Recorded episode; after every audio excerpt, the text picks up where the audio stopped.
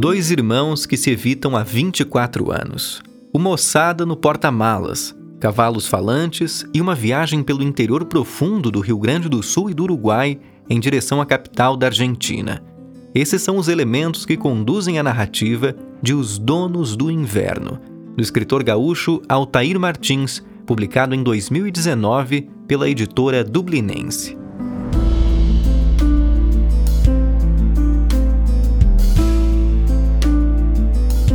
Logo no início, somos apresentados a Elias, professor de biologia que diz não sentir frio e que conversa com cavalos.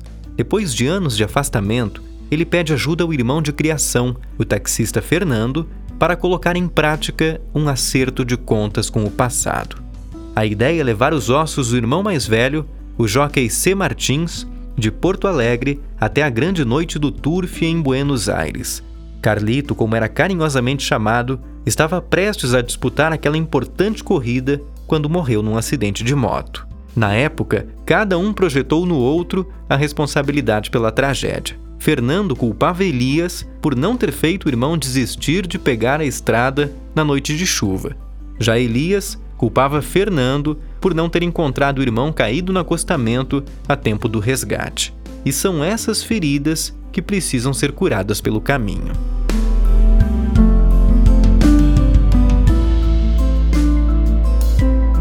O romance carrega muitos elementos que se entrelaçam com a vida do autor. O pai de Altair era jockey e também morreu num acidente de moto.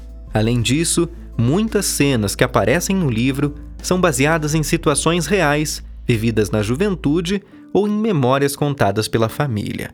Os Donos do Inverno, um sensível retrato de relações afetivas entre irmãos, é o assunto do nosso 12 episódio.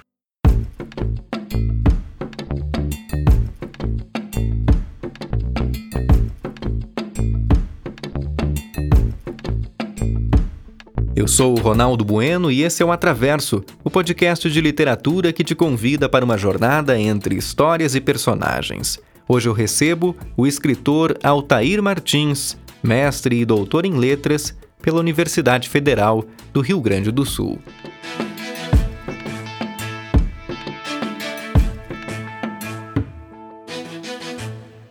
Eu escrevi três romances, né? E gradualmente eu fui me aproximando mais dessas narrativas. O primeiro romance, por exemplo, A Parede no Escuro, uh, cita uma cidade chamada Pedras Brancas, que é Guaíba, a cidade onde eu me criei. Né? Eu nasci em Porto Alegre, mas me criei em Guaíba, eu me digo guaibense, assim.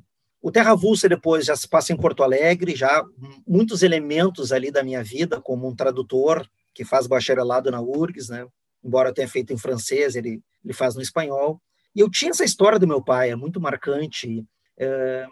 Eu achava assim uma coisa muito rica a história de jockey, de corrida de cavalo e o modo como aconteceu com meu pai, né? Eu tinha seis anos, ele faleceu não num cavalo, mas numa moto. E o jeito que a minha mãe me contou aquela história toda, né? E depois que eu, eu a minha família foi uma família de pessoas ligadas ao turf. O meu avô, uh, que faleceu com 92 anos, ele esteve ligado na origem com o turf. Meu pai, meu tio, um primo meu que viveu anos nos Emirados Árabes como preparador de cavalos só eu e meu irmão do lado do meu pai assim é que a gente não quando meu pai morreu meu tio falou bem claro assim no cemitério não quero ver você em cima de cavalo. É uma vida dura difícil essa né? E aí eu perdi meu tio meu avô meu sabe? E assim eu perdi toda essa memória as histórias que eu podia ter colocado né? Na verdade o livro preenche com ficção a lacuna de coisas que eu podia ter descoberto desse, dessas personagens né e eu achei que a história era muito bonita de se contar, mas eu não queria fazer auto, algo autobiográfico, não queria que fosse biografia. Então, eu fui entendendo que eu estava escrevendo sobre uma crise de irmãos. E eu resolvi transformar no irmão mais velho o nome do meu pai. Resolvi dar o nome do meu pai para ter uma referência também clara daquilo que aconteceu com ele. A égua do livro, a Onesita, foi uma égua que existiu. Eu tenho a foto dela aqui. Posso mostrar em primeira mão, ninguém viu a foto da Onesita.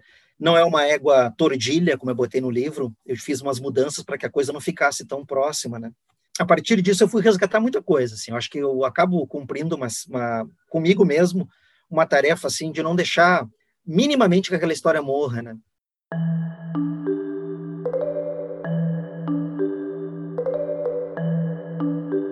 O nosso convidado nasceu em Porto Alegre em 1975. O pai era jockey e a mãe operária de uma fábrica de lã. Cresceu numa casa em que os livros não faziam parte do cotidiano.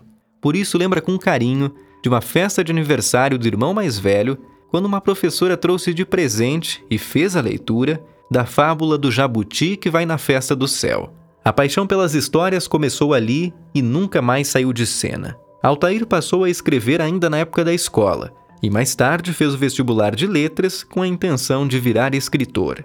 Hoje é professor dos cursos de escrita criativa e letras da PUC do Rio Grande do Sul e tem textos publicados em países como Portugal, Itália, França, Estados Unidos, Argentina e Espanha.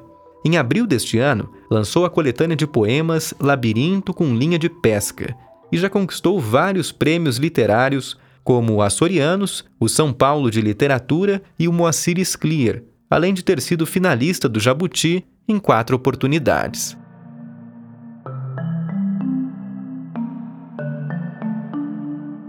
Assim como acontece em Os Donos do Inverno, boa parte de sua obra aborda a temática das relações familiares e suas diversas configurações.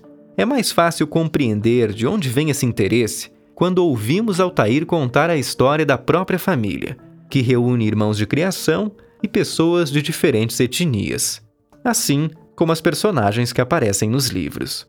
Ao chegar nos Donos do Inverno, eu tinha uma ideia, quando eu saí do, do processo de conto sobre Turf e pensei em escrever romance, eu disse assim, eu quero agora entender esse, essa ideia de irmandade, porque eu tenho uma história familiar muito peculiar, né?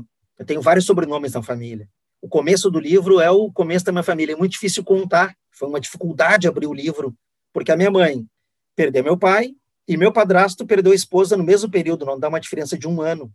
E eu brincava com o filho do meu padrasto, meu irmão Douglas, como amigo. E aí passa um tempo, a minha mãe e meu padrasto vão acabar se envolvendo e vão acabar casando. E o Douglas, que era meu amigo, vira meu irmão. Isso é uma história real, assim, né? Eu excluí o irmão mais velho aqui só, desse livro.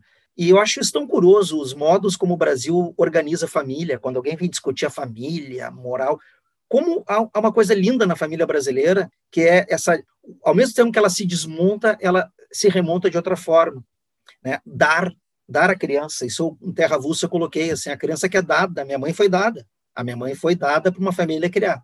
E uma coisa que parece assim uma mercadoria, né? Dar, a família que criou a minha mãe, criou como filha absoluto, né? Minha mãe foi criada com um tio meu que é negro e um tio alemão, já falecido. Era uma família, minha mãe pequenininha, uma família distinta, assim, muito... É, tanto que eu achava, quando criança, que todo mundo tinha um tio de cada jeito, assim, né? Então, essa coisa da família brasileira, como ela se, vai se amalgamando, como ela vai se constituindo, isso me interessa. Não sei se isso existe em outros lugares, tá? Não é, não é minha pretensão dizer ah, algo somente brasileiro, mas que é algo que tem no Brasil e que é algo digno, assim, de ficção. Acho tão bonito esse, esse tipo de relação que acontece, né? De irmandades que são dessa forma. Eu tenho uma irmã adotiva, é uma série de coisas, assim, vários sobrenomes na família. É muito curioso isso. E nos Donos de Inverno eu queria também continuar falando sobre isso, sobre esses dois irmãos que, na verdade, não são irmãos de sangue, são distintos fisicamente, um que vem do norte, outro que é do sul, e esse encontro de dois Brasis rumo ao sul profundo, né, rumo a, a praticamente a origem mítica do nosso Estado. Né?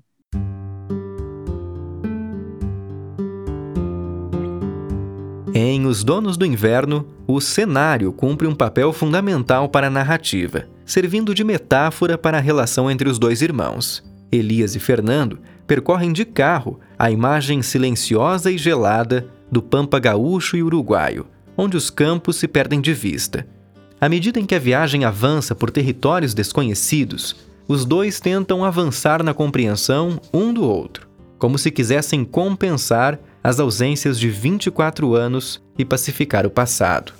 Tem ainda um componente extra na jornada. Como eles não conseguem a documentação necessária para o transporte dos restos mortais do irmão, a ossada é levada ilegalmente numa caixa de isopor. Por isso optam pela estrada do inferno, um caminho mais longo mas com menor risco de abordagens policiais.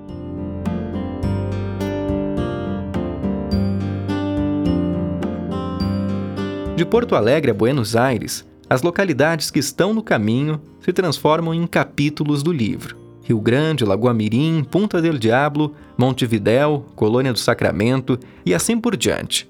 Antes de escrever, Altair fez um trabalho de campo, percorrendo duas vezes o mesmo trajeto. Muito do que ele viu na estrada, ao lado do filho e de um amigo fotógrafo, aparece na obra como situações vividas pelos protagonistas. Eu fiz essa viagem duas vezes, né? Depois uma terceira, já com a família toda, que foi com, com a esposa, com os filhos. Mas a, na primeira fui eu, meu filho ainda criança, e um amigo que é fotógrafo e cineasta é o que fez a, a foto de guarda. Um acervo de 1.800 fotos ele fez na viagem, né? E a gente fez aquela primeira viagem descobrindo mesmo. A gente saiu de carro aqui, eu sabia que a corrida de cavalos acontecia na Argentina na segunda-feira, e aqui em Porto Alegre acontecia na quinta, as corridas de cavalo, parece que mudaram. Então eu tinha aquele tempo, incrível como o tempo encaixa, incrível como o tempo de uma corrida de cavalo em Porto Alegre e outra na Argentina dá o tempo da viagem. Havia suspeitas do tipo, dá para passar com mochila de barco, porque os irmãos estão levando a moçada. Tudo a gente foi descobrindo. E os cenários foram sensacionais, assim. Eu percebi que eu ia dividir os, os capítulos de maneira muito indicativa apenas, né? Tal lugar, onde é que a gente está agora? Tal lugar, Santa Vitória do Palmar, Rio Grande. Os cenários são praticamente isso, né? Esses indicativos. E o quanto a geografia, os bichos, isso a viagem ofereceu. A viagem ofereceu coisas sensacionais, como numa travessia entre São José do Norte e Rio Grande, na balsa, eu fico do lado de uma. Era um, um Corsa pequenininho, levando um reboque com uma égua branca. Nós temos as fotos da égua branca, toda suja, tremendo de frio a égua estava, porque ela estava molhada com barro, e com medo da água, aquela égua com medo da água. É, aquilo foi dado né, de presente, assim. Encontrar uma jararaca atropelada, encontrar as capivaras no Taim. O que nós não tivemos na primeira viagem foi frio. Foi um agosto estranhíssimo, estranhíssimo, calor, manga curta o tempo todo, muito estranho aquele agosto. Faltou o frio. Numa outra viagem, fiz a segunda, aí tinha o frio intenso. Na segunda eu pude daí preencher coisas, né, com o frio intenso.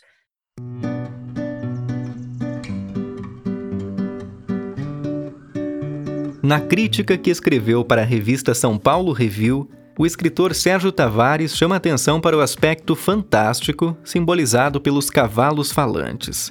A primeira cena em que Elias conversa com um cavalo, ainda na escola, causa uma sensação de desconforto, como se aquilo não passasse de um delírio, fazendo o leitor se perguntar se o diálogo está de fato acontecendo.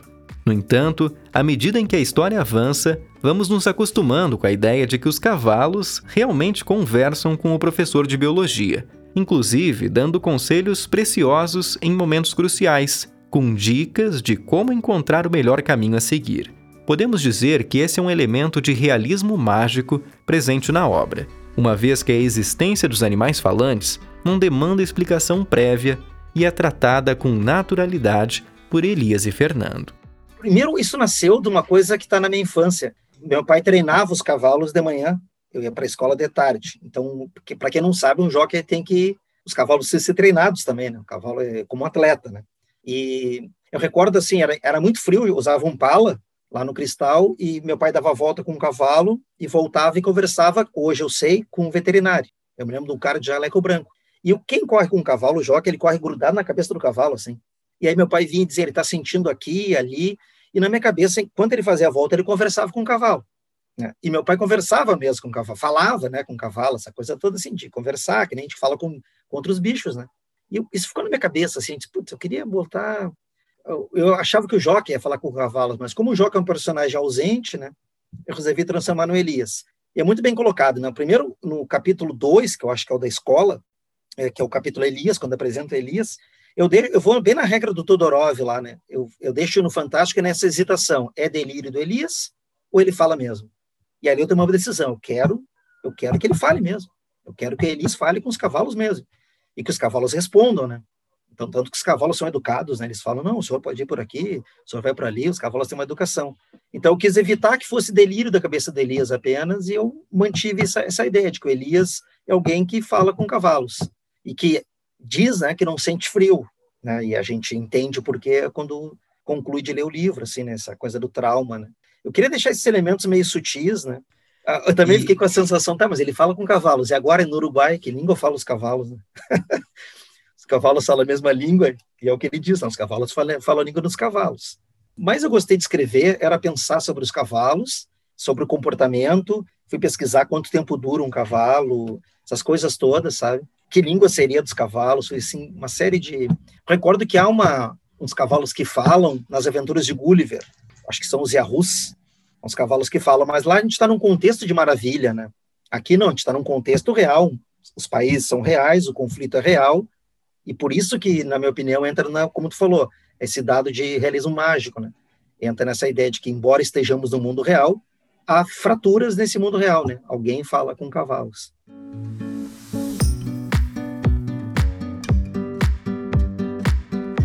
Para finalizar, outro aspecto que merece destaque em Os Donos do Inverno é a voz narrativa na primeira pessoa do plural. O interessante é que esse nós que conta a história nunca é revelado. No início da leitura, isso pode até soar um pouco estranho, mas depois se mostra um dos toques mais refinados que o autor nos entrega. Às vezes, a sensação é que Elias está contando a história. Em outros momentos, podemos ter a impressão de que Fernando é o narrador. Em resenhas publicadas na internet, alguns leitores já levantaram a hipótese de que o fantasma de Carlito é quem estaria narrando os acontecimentos.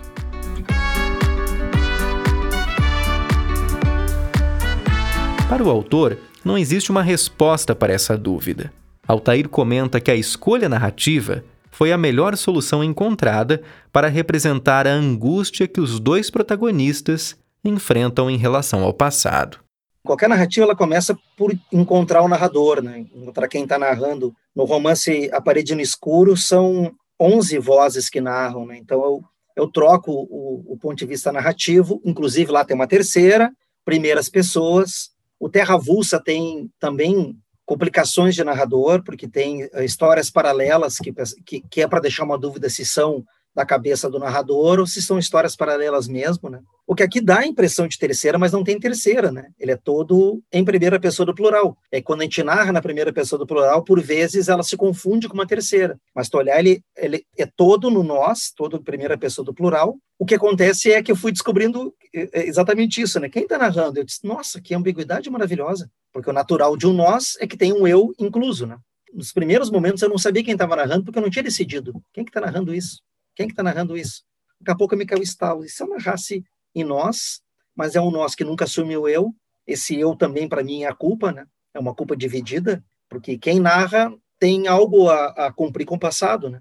Quem narra tem uma dívida com o passado. A narração, nesse caso, é uma narração que remete muito ao passado. É uma narração que também foca o futuro da viagem, né? Lá a ponta de chegada, mas é um acerto de contas, como tu disse. E de quem é a culpa? E para mim, esses dois irmãos, um culpa o outro, mas um se sente culpado. Esse é o problema da crise deles há 24 anos que não se vê, né? No fundo, eu culpo, eu sou Elias e culpo o Fernando, mas ao mesmo tempo eu sei que eu fui o culpado. E o Fernando é a mesma coisa, não se falam. Então, eu achei que essa primeira pessoa em nós, sem uh, assumir um eu, acho que corresponderia exatamente à angústia que o livro quer passar, né? a crise que o livro tem. E aos poucos a gente vai vendo que, no fundo, o, o nós, ao final, parece ir irmanando como se fosse uma coisa só, né? E eu não sei quem narra, para mim é narrado em nós. Para mim é narrado assim, em nós. E eu acho legal essa interpretação de pode ser o Carlito, uh, um ou outro, né? Enfim, é uma das coisas que eu mais gosto hoje, assim. Quando termina um livro, a gente é muito crítico de si mesmo, assim, a gente fica né, pensando. Essa ainda é uma estratégia que eu penso, pô, foi a mais feliz para o conflito que eu queria é, desenvolver.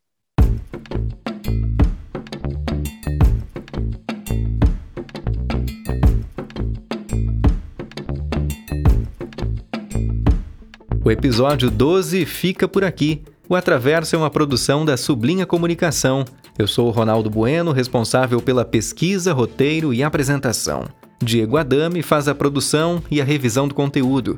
A identidade visual é de Gabriel Radaelli. Gravações por Vinícius Lázari no estúdio Retrola.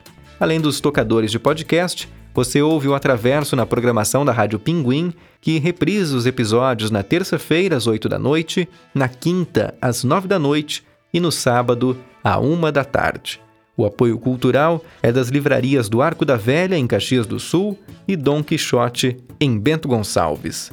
Conteúdos inéditos no Instagram, arroba Atraverso Podcast. Até a próxima jornada.